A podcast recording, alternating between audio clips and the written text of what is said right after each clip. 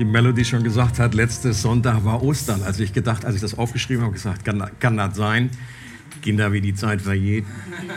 Tatsächlich, ähm, an Ostern ging es unter anderem darum, dass das göttliche, ewige, überfließende Leben, das vor allem der Evangelist Johannes beschreibt, inhaltlich dasselbe ist, wie dieser Begriff, dieses Konzept vom Reich Gottes, das Königreich Gottes, das die äh, anderen Evangelisten eigentlich viel, viel stärker einfach betonen. Von Johannes, in Johannes ist da wenig von zu lesen.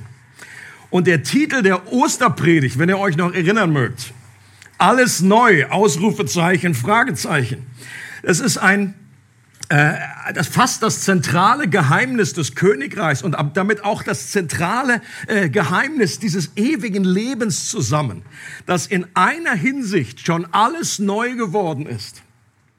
Oder dass unser Leben schon neu aufgegleist wurde, auf ein neues Gleis gestellt wird, in dem Moment, wo wir an Jesus glauben. Wir sind eine neue Schöpfung in Christus. Wenn du, wenn du an Jesus glaubst, bist du neu geworden. Und dass, wenn wir den Sohn haben, wir das Leben haben.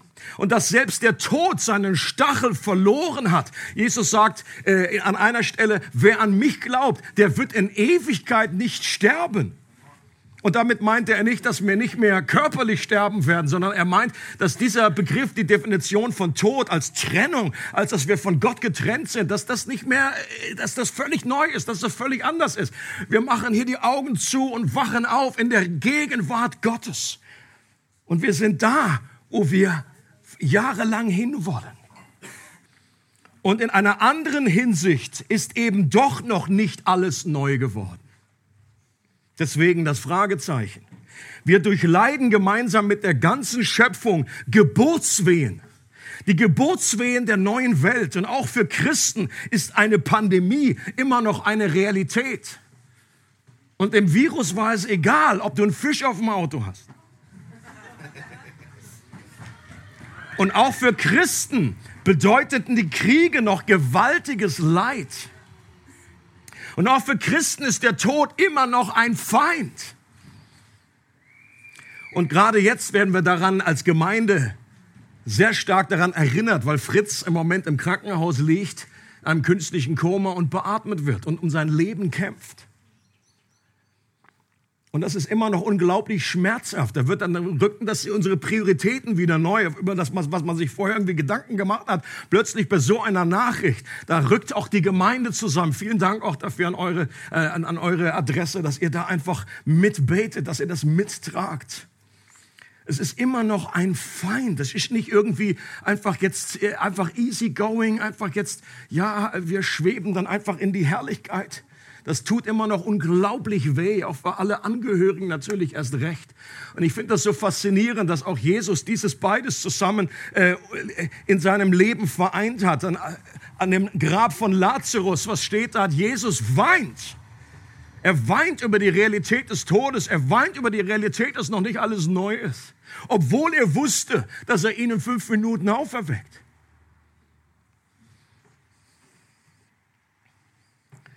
Und wir werden am Schluss des Gottesdienstes auch noch gemeinsam für Fritz einstehen, für die Familie einstehen. Das ist einfach eine Situation, wo wir zusammenrücken können und wir genau dieses einerseits wie proklamieren, feiern dürfen, dass Gott Neues begonnen hat und wir so froh sein können, dass Fritz diesen Herrn, der, der das von sich gesagt hat, ich bin die Auferstehung und das Leben, dass er den kennt und ihm jahrelang schon nachfolgt. Und gleichzeitig wollen wir auch nicht aufhören, dafür zu beten, dass Gott auch bis zum Schluss noch eingreift. Amen.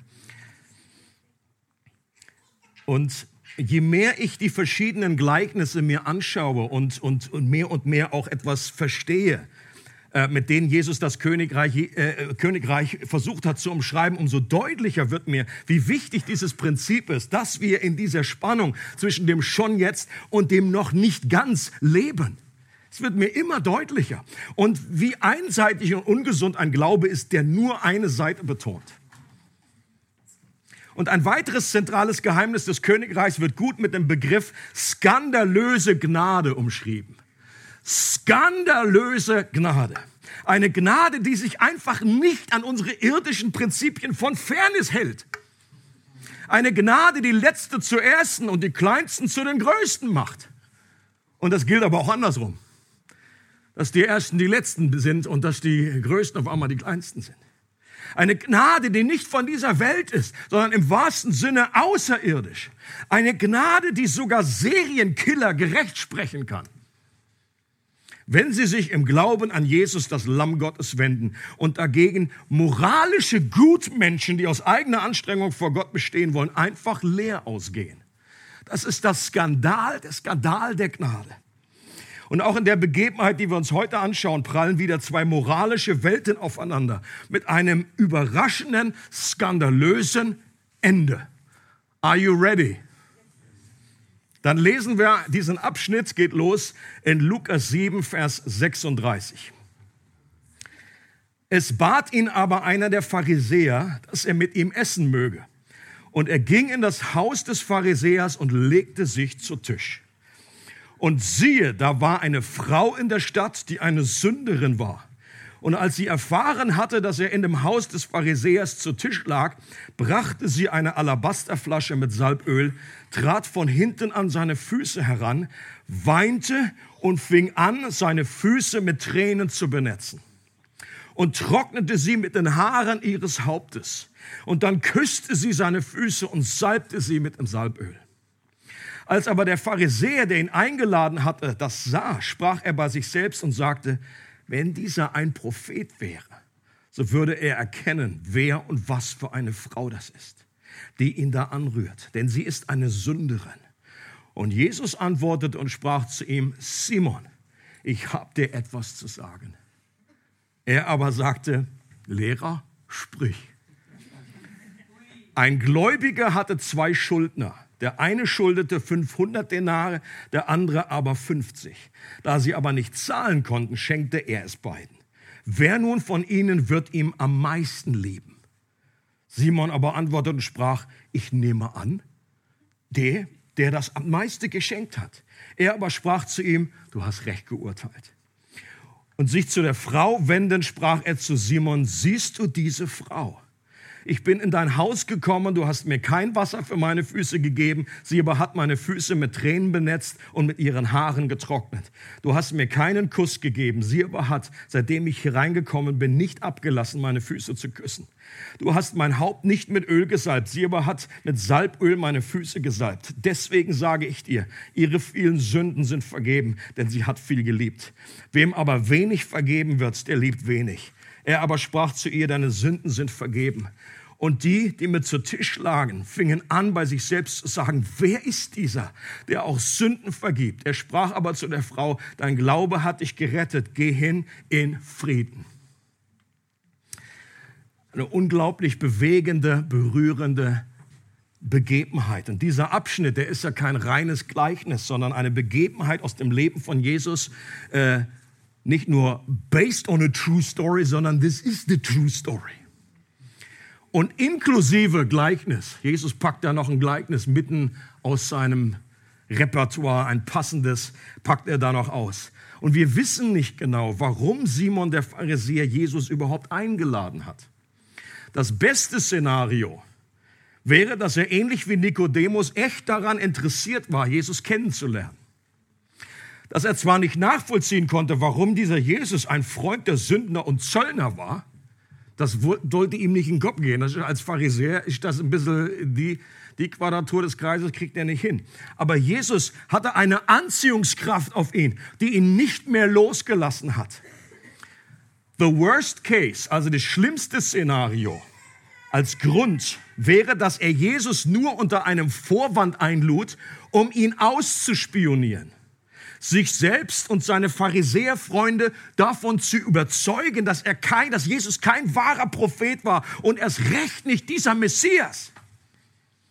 Und ich persönlich befürchte, dass eher die zweite Variante zutrifft.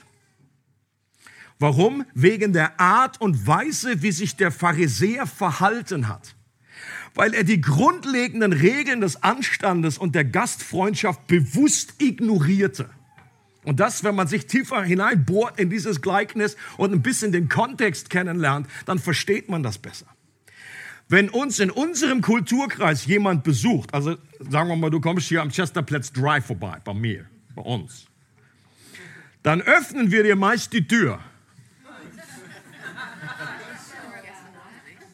in letzter Zeit kommt das immer häufiger vor, dass unten auf ist, da stehen die Leute direkt vor der Tür vorne. Das macht mir ein bisschen Angst. Weil dann kann ich gar nicht mehr telefonieren und irgendwie sagen, geh weg! Ja, was ich natürlich nie machen würde. Also, wenn, wir, wenn jemand, wenn ein, jemand eingeladen ist und ich habe den auch selber noch eingeladen, der kommt zu mir, dann öffne ich die Tür. Manchmal habe ich es echt vergessen, dann klingeln die unten und ich mache oben auf und dann stehen die immer. Ich, ich mache die Tür auf, ich begrüße sie freundlich, sage, schön, dass du da bist. Wir bieten einen, wir bieten an, den Mantel aufzuhängen. Und wir geben ihm Hausschuhe. In der Schweiz gibt es ja meistens 50 Stück zur Auswahl, wo man sich da irgendwie einen Vogel am Anfang, als ich in die Schweiz kam, dachte, warum soll ich meine Schuhe, meine Füße in Vögel stecken?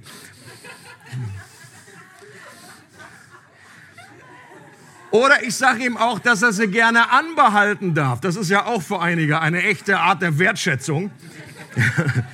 Und dann bitten wir die Person doch in die gute Stube zu kommen und wie, sich wie zu Hause zu fühlen, auch wenn wir das nicht immer ganz ernst meinen.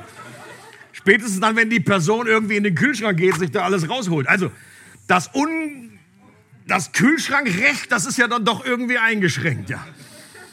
Und wir laden die Person ein, sich zu setzen und bieten dem Gast etwas zu trinken oder auch zu essen an. Wir sagen ihm auch, wo die Toilette ist, wenn er sich frisch machen möchte oder einfach mal auf Toilette muss. Und wie Jesus selbst später zum Ausdruck bringt, gehörte zu den damaligen Höflichkeitsformen, dass man einem Gast Wasser bringt, um sich die Füße zu waschen oder dass jemand anders die ihm wäscht dass man ihn mit einem Kuss auf die Wange begrüßt und man dessen Kopf und Hände mit Öl salbt. Das war damals normal. Und das jemand zu verwehren, war eiskalter Vorsatz. Und das hat Simon nicht einfach vergessen. So nach dem Motto, hoppala, ist mir ganz entfallen. Das hat niemand geglaubt damals. Das wäre so, als wenn wir heute bewusst alle Toiletten in unserer Wohnung abschließen und den Fernseher brüllend laut anmachen, wenn der Gast kommt. Und erstmal irgendwie Kappes angucken. Aus rabbinischen Texten wissen wir, dass es damals eine besondere Ehre war, einen Rabbi bei sich zu Gast zu haben. Das war so, als würde man der göttlichen Gegenwart teilhaftig werden. Und aus die, auf diesem Hintergrund ist das, was der Pharisäer tat, ein noch größerer Affront.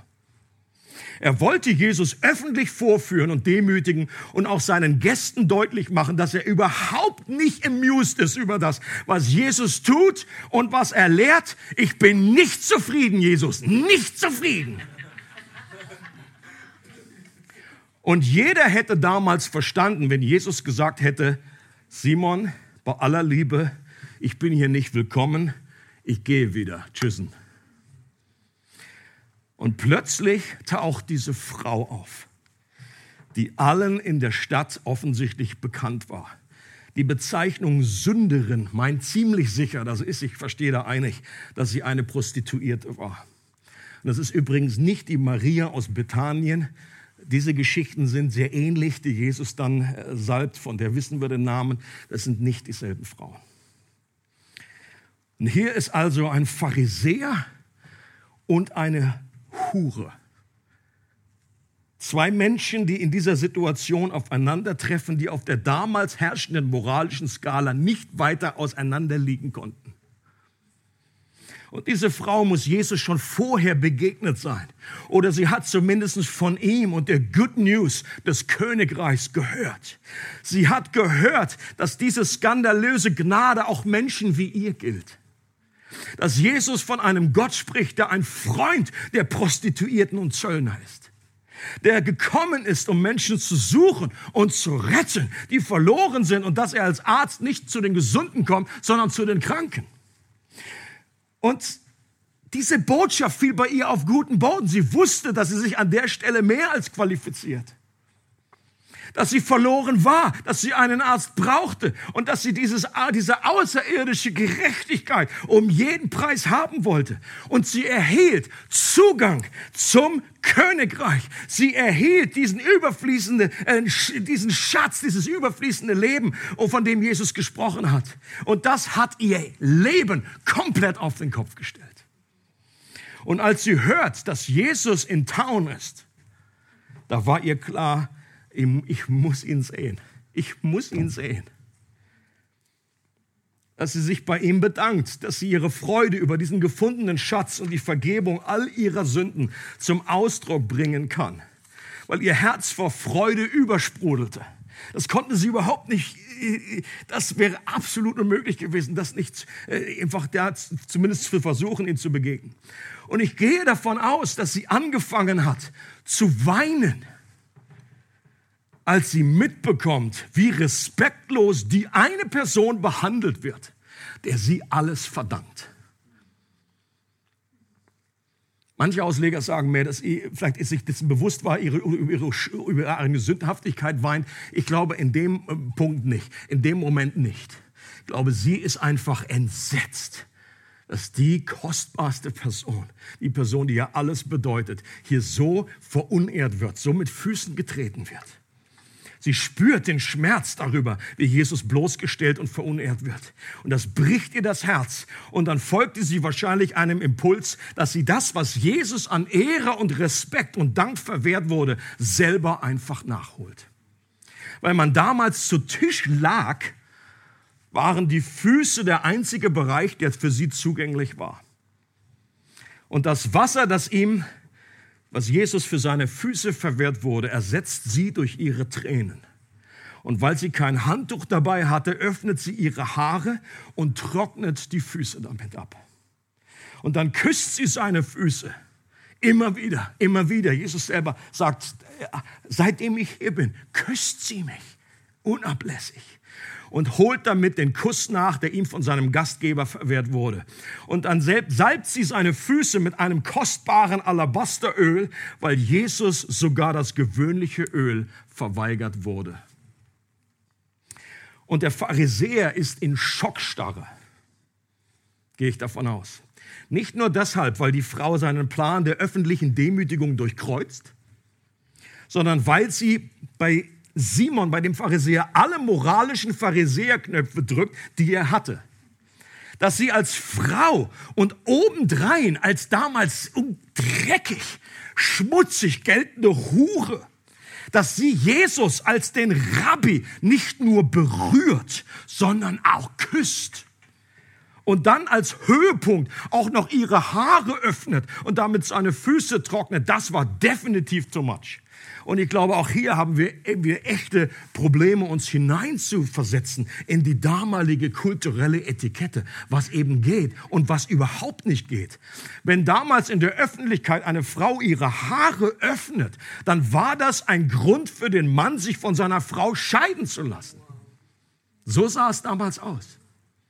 Und das offene Haar einer Frau galt damals als sexuell aufreizend. Und normalerweise hat eine Frau ihre Haare zum ersten Mal vor einem Mann in der Hochzeitsnacht geöffnet. Und in einer Gesellschaft, in der viele Religiöse nicht mal mit ihrer eigenen Frau in der Öffentlichkeit redeten, war es ein Megaskandal, dass Jesus zum krönenden Abschluss mit dieser Frau dann auch noch spricht. Und wenn der Pharisäer noch einen Beweis gesucht hätte, dass Jesus kein heiliger Mann, kein Prophet nach seiner Definition war, dann war das für ihn spätestens nach dieser Szene besiegelt. Und er sprach bei sich selbst, heißt es. Ist nicht ganz klar, ob er irgendwas nur gedacht hat oder ob er so leise redet, dass man das nicht hört. Ja, weiß Jesus nicht, wer diese Frau ist. Wenn er ein Prophet wäre, dann würde er doch wissen, was das für eine Frau ist eine Sünderin. In ihm kommt die Frage, wie kann, um alles in der Welt, kann er das dulden und nicht empört aufspringen und die Frau in die Pilze schicken? Und wir hatten es vorhin auch davon, das extravagante Ausdruck unserer Liebe, unserer Wertschätzung. Jesus war an keiner Stelle peinlich berührt durch diese Frau. Er hat diesen Ausdruck ihrer Liebe und ihrer Wertschätzung einfach entgegengenommen.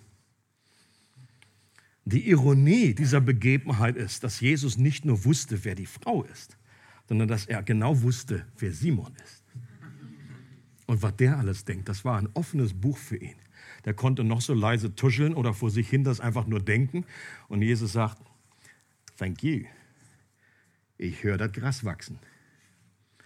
Und dann sagt er diesen klassischen Satz, Simon, ich habe dir etwas zu sagen. Rückblickend wäre das der Moment gewesen für Simon, wo er hätte sagen sollen, Meister, ist das die Zeit? Mann, ich muss weg. Ich habe noch einen Termin. Denn mit diesem Satz hat Jesus die ganze Situation gedreht und eine Granate im Leben von Simon gezündet, dessen Druckwellen der noch Jahre später gespürt hat.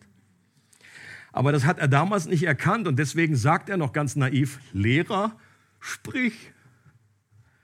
Und dann erzählt Jesus das Gleichnis von den zwei Menschen, die bei einem Gläubiger Schulden hatten. Der eine hatte 50 Denare, der andere 500 Denare Schulden und beide konnten die Summe nicht zurückzahlen.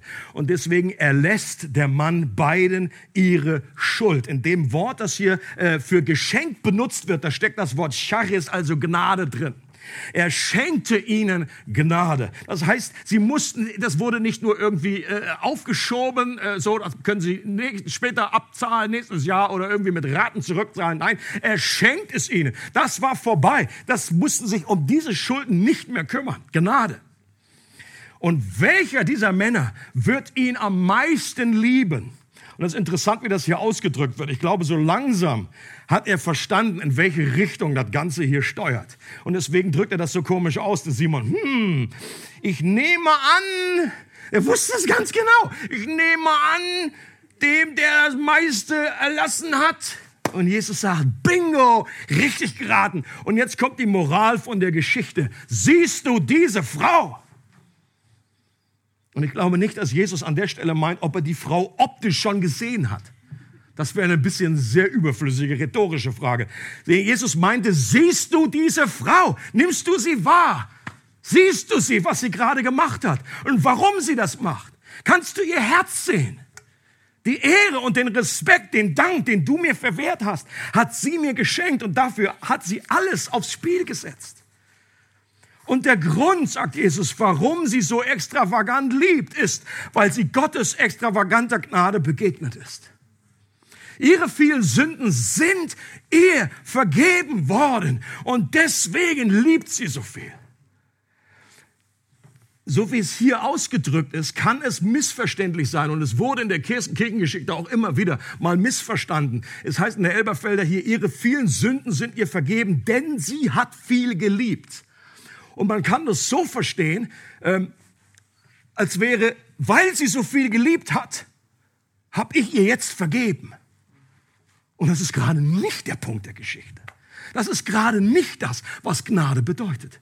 Das würde Gnade nämlich einfach als, als, als Bedingung äh, irgendwie erfüllen. Erstmal sind wir, äh, äh, äh müssen wir lieben und dann bekommen wir die Vergebung. Bei Jesus, was sein Punkt ist genau andersrum dass unsere Liebe zu Jesus die Reaktion ist auf seine Gnade, die er uns vorher geschenkt hat. Wir lieben, weil er uns zuerst geliebt hat. Er vergibt uns bedingungslos und dann löst es in unserem Herzen ein Echo aus und eine Liebe. Was Jesus sagt, ist, dass die Erfahrung der Vergebung echter, leidenschaftlicher Liebe vorausgeht.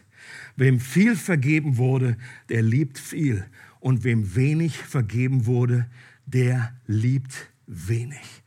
Und am Schluss sagt Jesus dann noch einfach, deine Sünden sind dir vergeben, als eine Bestätigung und auch eine Wertschätzung, eine öffentliche Ehrung dieser Frau. Ich bin mir sicher, dass Jesus nicht in dem Moment erst ihre Sünden vergeben hat. Sie kam schon vergeben. Sie kam und ihre Sünden waren schon vergeben bei einer anderen Predigt, bei einem anderen, whatever. Sie hat einen Podcast gehört. Ihr war schon vergeben und sie sucht Jesus auf. Deswegen war sie so voller Liebe. Und Jesus schafft es in dieser Situation, die Frau, die in der ganzen Stadt und an diesem Tag in dem Haus bei allen Gästen als persona non grata angesehen wurde, als leuchtendes Vorbild einer Liebe darzustellen, an der sich alle ein Beispiel nehmen können, besonders Simon, der selbstgerechte Pharisäer. Und der Plan, den Simon geschmiedet hatte, erwies sich als schmerzhafter Boomerang, der ihm selber um die Ohren flog. Weil plötzlich er derjenige war, der vor allen bloßgestellt wurde in seiner Arroganz und seiner Selbstgerechtigkeit. Und Jesus wollte deutlich machen, dass es Sünder gibt, die das Gesetz übertreten und Sünder gibt, die die Gesetze befolgten. Und dass jeder Mensch bei Gott so tief in der Kreide steckt, dass er die Schuld selber niemals zurückzahlen kann. Dabei macht es keinen Unterschied, ob der Graben dieser, dieser, äh, dieser, dieser Schuld, ob der 50 Meter lang ist ja, stellt euch vor, ihr steht vor so einem Graben. Wenn der 50 Meter lang ist, um auf die andere Seite zu kommen, auf der anderen Seite ist Gott. Wenn der 50 Meter lang ist oder ein Graben, der 500 Meter lang ist, what's the difference? Macht es einen Unterschied für dich? Du kannst weder 50 Meter springen noch 500. Und kein Mensch kann von sich aus diesen Graben überwinden. Gott erlässt uns die Schuld. Er beschenkt uns mit Gnade, weil Jesus am Kreuz gesagt hat, ich übernehme das. Es ist vollbracht. Im Griechischen ist es ein Wort, wo hier im Deutschen drei gebraucht werden. Es ist vollbracht. Jesus ruft aus, Tetelestai. Es ist vollbracht. Und damals ist dieser Begriff allen bekannt gewesen, als wenn man eine Rechnung begleicht, einen Preis bezahlt. Es ist alles übernommen. Ich habe das übernommen. Ich habe bezahlt. Weil Leute, Gnade ist zwar für uns kostenlos, sie ist aber nicht billig. Gnade hat einen Preis. Wenn Gott etwas vergibt, dann muss trotzdem irgendjemand bezahlen. Auch in Gottes äh, Gerechtigkeit, in Gottes Universum ist es nicht möglich, dass Gott alle fünf Grade sein lässt, dass er einfach sagt, ich vergebe einfach und puff, es löst sich in Luft aus. Er kann vergeben, weil irgendjemand anders den Preis bezahlt hat. Und das hat Jesus am Kreuz getan. Es ist vollbracht. Es ist bezahlt. Und in dem Moment wurde dieser Graben geschlossen und wir können wieder in Gottes Gegenwart hineinkommen. Und der Unterschied zwischen Simon und der Frau ist nicht, dass die Frau sündiger, verlorener war als der Pharisäer. Der Unterschied war, dass die Frau wusste, wie groß ihre Schuld war, die ihr vergeben wurde. Und Simon nicht. Und deswegen sagt Jesus an anderer Stelle in der Bergpredigt, glücklich sind die Armen im Geist. Sie war arm weil sie wusste, als, als, als Prostituierte, das musste man niemand ihr sagen, dass sie verloren ist damals. Sie wusste, dass sie erlösungsbedürftig ist. Sie wusste, dass ihr Leben nicht so verläuft, wie sie das eigentlich wollte. Und Simon wusste das nicht.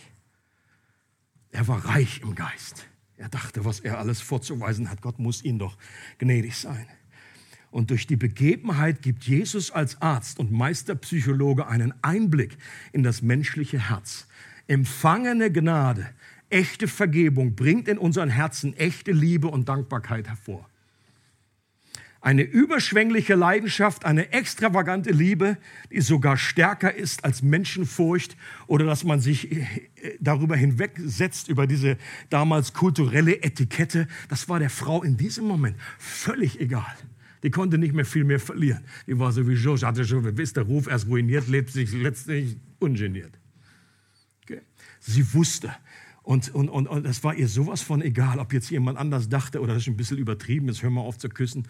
Und als sie auch wusste, und ich finde es so genial, dass Jesus ihre extravagante Liebe nicht irgendwie gesagt hat, jetzt, jetzt drück mal ein bisschen aufs, ja, jetzt, jetzt reicht's.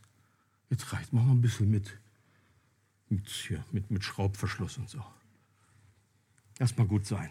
Jesus ist niemals äh, peinlich berührt, wenn wir über die kulturellen Grenzen hinausgehen, wenn wir uns verschenken in Liebe und äh, einfach Amazing Grace zum Ausdruck bringen.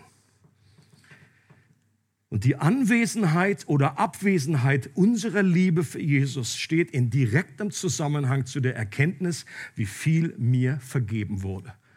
Das sage ich nochmal, weil es so schön ist die Anwesenheit oder Abwesenheit unserer Liebe für Jesus, unserer Leidenschaft für Jesus, unseres Hungers für Jesus steht in direktem Zusammenhang zu der Erkenntnis, wie viel mir vergeben wurde. Und diese Wahrheit ist einerseits unglaublich hoffnungsvoll und freisetzend. Sie kann aber gleichzeitig auch erstmal schmerzhaft sein, Wenn wir diese Wahrheit nämlich als Diagnose auf unser eigenes Leben anwenden, wie einen Lackmustest. Okay? Lackmustest, das kennt man auch aus dem Chemieunterricht. Und das ist ein Lackmustest der Gnade. Wie viel Gnade wir empfangen haben, wie viel wir wissen. Und es zeigt uns an, wenn wir, wenn wir messen, wie viel Liebe, wie viel Leidenschaft für Jesus haben, es zeigt an, wie viel Erkenntnis der Gnade in unserem Leben ist. Und wohlgemerkt, an dieser Stelle, das ist ein Lackmustest für unser eigenes Leben. Ich möchte sehr vor, davor warnen, dass wir jetzt irgendwie anfangen, nach dieser Predigt einfach so irgendwie innerlich durchzugehen, so nach dem Motto, bin so froh wohl wieder, du das mal ausgesprochen hast. Weil der Bruder neben mir, der wirkt irgendwie so überhaupt nicht. Der ist noch in Karfreitag, steckt der noch fest. Der hat irgendwie, nach, nach Friday comes the Sunday. Der ist entweder noch am Freitag oder der ist noch am Samstag. Leute, hört auf. Lasst uns das, lasst uns dieses Spiel, diese Richtung erst gar nicht anfangen. Nimm diesen Test für dein eigenes Leben. Denn du kannst die Leidenschaft, die Liebe, die jemand hat für den anderen, kannst du nicht daran messen, wie hoch seine Arme gehen bei der Anbetung. Schon manche irgendwie so gucken so, hei, hei, hei, hei, das ist immer noch weit unten, du. Bruder, Bruder, lass uns füreinander beten. Fang gerne bei dir selber an. Und wenn meine Liebe zu Gott, wenn deine Liebe zu Gott vielleicht im Moment nur auf Sparflamme brennt, wenn ich zwar irgendwie an Gott glaube, aber es meiner Beziehung zu Gott an Leidenschaft fehlt, wenn ich wenig Hunger nach Gott habe, wenn du wenig Hunger nach seinem Wort hast, wenn du wenig Verlangen nach Gebet hast, Gebet bedeutet nichts anderes als mit diesem Jesus zu sprechen. Das wäre genauso, als wenn Jesus ist in Town und die Frau sagt, ja, super, ist mir doch egal. Ich bleib zu Hause, ich habe zu tun. Sondern einfach, sie wollte in seine Gegenwart, sie wollte mit ihm kommunizieren. Und wenn das überhaupt nicht in deinem Herzen ist, dass du ein Verlangen hast, mit diesem Retter, der dir vergeben hat, der alles für dich getan hat, zu kommunizieren, dann stimmt irgendetwas nicht. Wenn dir Lobpreiszeiten immer zu lange gehen und du nach dem ersten Lied schon irgendwie so diese Manifestation hast. Und dann auch noch dich wunderst, warum in Herrgotts Namen irgendwann jemand nach dem Sonntagmorgen noch am Abend in den Deeper geht, um da noch mehr zu worshipen. Wenn das überhaupt nicht in dein Verständnis passt. Vielleicht liegt es an folgendem, was ich gleich ausführe. Oder wenn du nicht gerne großzügig bist mit deinen Finanzen, mit deiner Zeit, mit deinen Gaben, wenn du ständig kritisch bist und an allem und jedem etwas auszusetzen hast, wenn du selber ziemlich hart bist und gnadenlos, dann ist die Chance groß, dass du das Evangelium entweder noch nie verstanden hast oder nur ein oberflächliches Verständnis hast oder dass du das Evangelium irgendwie bei dir in Vergessenheit geraten ist. Selbst wenn der Test erstmal wehtut, und ich möchte euch herzlich, möchte mich herzlich dazu einladen, dass wir das an uns wirklich ranlassen. Wenn uns das fehlt, und das ist nicht nur so, wenn wir mal irgendwie zum Glauben kommen, sondern das ist auch, wenn wir, du kannst schon 30 Jahre Christ sein und du kommst in Phasen hinein. Und Leute, dass wir in solche Phasen kommen, ist nicht das Problem. Dass wir da aber drinnen bleiben, uns damit arrangieren und sagen, ja, das ist jetzt, und ich vergleiche mich einfach noch mit dem anderen, du, du vor dem anderen liege ich immer noch, ich bin immer noch worshipmäßig hier und der andere da, ist doch gut. Doch super. Leute, das ist einfach nicht, das ist nicht das. Äh, Lass uns einfach hier von dieser Sünderin lernen, von dieser Frau, deren Name wir erst eines Tages wissen werden. Das, was extravagante Gnade bedeutet, führt zu extravaganter Liebe. Und selbst wenn der Test erstmal wehtut, kann er letztendlich zur Heilung führen, weil Gott neben der Diagnose auch einen Weg zur Heilung aufzeigt. Und was ist die Heilung, die Jesus anbetet? Wir können, wie können wir von der Sünderin lernen? Was stellt Jesus bei ihr vorbildlich hin? Die Antwort lautet ein tieferes Verständnis des Evangeliums dass wir tiefere und größere Schlucke von der Gnade zu uns nehmen und trinken. Ist jemand durstig, der komme her zu mir und trinke. Nicht nur eine Einladung im evangelistischen Sinne zum ersten Mal zu kommen, sondern wenn du Durst hast, wenn du dir dessen bewusst bist, ich habe einfach so wenig Leidenschaft für Jesus in letzter Zeit, aber ich habe eine Leidenschaft für mehr Leidenschaft, dann komm zu Jesus und trinke von ihm. Wenn wir nicht das Ausmaß unserer Sündhaftigkeit sehen, werden wir auch nicht begeistert sein über die Gnade. Leute, das ist der direkte Zusammenhang. Ein John Newton, der den Text geschrieben hat, Amazing Grace, er sagt, er that saved a wretch like me. Einen Schuft. Wenn er, er, nur in dem Zusammenhang, in dem Maß, wie er sich selber als Schuft sieht, kann er auch ausrufen, amazing. Oder wie ein anderer berühmter Theologe das ausdrückt, erst wenn die Sünde bitter schmeckt, wird die Gnade als süß erlebt. Und deswegen gehört beides zusammen. Unsere Sünde ist eben nicht nur die Übertretung von einigen Geboten, sondern ein Leben der gelebten Unabhängigkeit, die zu Gott sagt, ich will und brauche dich nicht. Jesus sagt an einer Stelle, jeder, der das Böse tut, hasst das Licht. Wir alle haben Gott gehasst. Du bist niemals neutral Gott gegenüber gewesen. Und ich liebe das, wie Timothy Keller das ausdrückt in einen Satz, das ist schon so oft gekommen und das werde ich euch auch noch so lange um die Ohren hauen, bis äh, ich eines Tages nicht mehr auf diesem Planeten bin. Und er sagt, das Evangelium ist folgendes.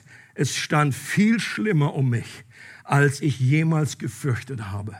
Und ich bin viel geliebter, als ich jemals zu träumen gewagt habe. Der erste Teil des Satzes ist die Bad News das Minus. Es stand viel schlimmer um mich, als ich jemals gefürchtet habe. Und der zweite Teil des Satzes ist das Plus, ist die gute Botschaft. Eigentlich ist beides gut, aber ich bin viel geliebter, als ich jemals zu träumen gewagt habe. Und vor der Good News der Gnade kommt die Bad News meiner Sündhaftigkeit.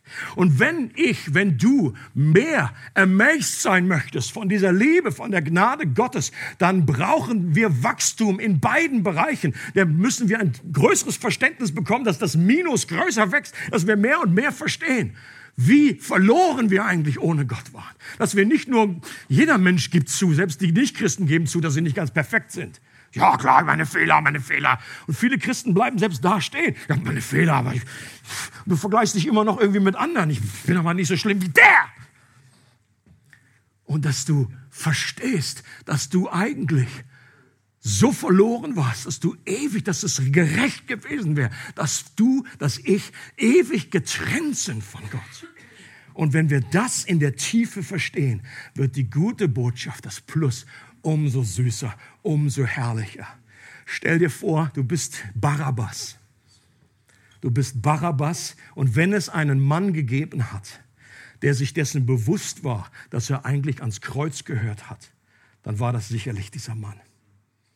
Der war sich völlig, der, der hatte schon mit seinem Leben abgeschlossen, der wusste ganz genau, okay, jetzt wartet die Kreuzigung auf mich und durch irgendwie eine, eine, eine Fügung äh, des Universums also wie er das auch immer eingeordnet hat, ist er in letzter Sekunde dem Tod von der Schippe gesprungen. Warum? Weil Jesus seinen Platz eingenommen hat. Und ich, ich kann mir gut vorstellen, dass Barabbas das nicht einfach, dass, ihm da, dass er vielleicht da sogar zugeschaut hat und dass er wusste in dem Moment, versetzt dich in seine Lage. Und er, niemand wusste so deutlich wie dieser Mann damals, dass Jesus, er hängt da für mich nimmt meinen Platz ein. Da hätte die Nägel, die jetzt da eingeschlagen werden, seine, seine, seine äh, äh, Hände und seine Füße, das, das, das bin ich gewesen. Und ich kann mir gut vorstellen, ich persönlich glaube, dass sein Name Programm war. Das ist ja oftmals so in der Bibel, dass, die, dass dieser Name auch beschreibt, was er dann später für eine Berufung hat. Und der Barabbas heißt der Sohn des Vaters.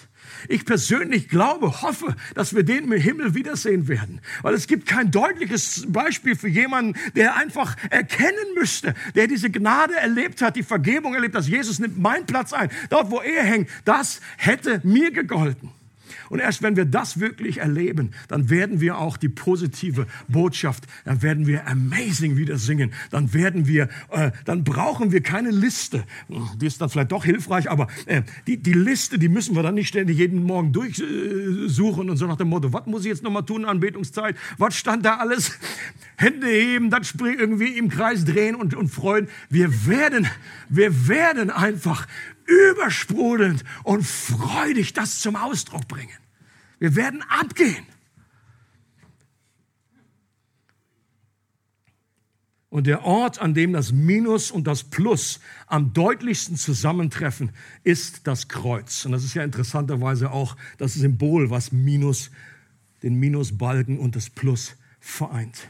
Und ich möchte, dass wir diese Predigt einfach jetzt so beenden, ähm, dass wir uns einfach ein bisschen Zeit nehmen für uns und dieses Kreuz uns vor unserem inneren Auge vorstellen. Ich glaube, das ist, die, das ist der Grund, warum Paulus sagt, bei den, zu den Galatern schreibt, ich habe euch Christus als gekreuzigt vor Augen gemalt. Das war das, was Paulus mit seiner Predigt, mit seinem Dienst äh, tun wollte. Er sagt, ich gebe, meine Predigten sind nicht irgendwelche Tipps zur Lebensoptimierung äh, und Verbesserung, sondern ich, ich, ich, ich male ein Bild und ich möchte, dass ihr Christus vor Augen seht. Und wenn ihr das mehr und mehr anschaut und mehr und mehr euch darin vertieft und wisst, dass das eigentlich, dass er das für euch getan hat und dass er aus Liebe diesen Preis bezahlt hat und ausruft, es ist vollbracht, Tetelestai. Es ist bezahlt. Ein für alle Mal. Alle Sünden aus der Vergangenheit, aus deiner Gegenwart und deiner Zukunft. Du kannst nichts mehr tun, was nicht schon vergeben wäre. Und wenn wir das realisieren, ein berühmter anderer Theologe, John Stott, sagt, auch eins meiner Lieblingszitate, das Kreuz ist die lodernde, das lodernde Feuer, an dem die Flamme unserer Liebe entzündet wird. Doch wir müssen nah genug herankommen, damit seine Funken auf uns fallen. Es freut uns, dass du heute zugehört hast. Für weitere Predigten, Informationen und Events besuche unsere Gemeindewebseite www.regiogemeinde.ch.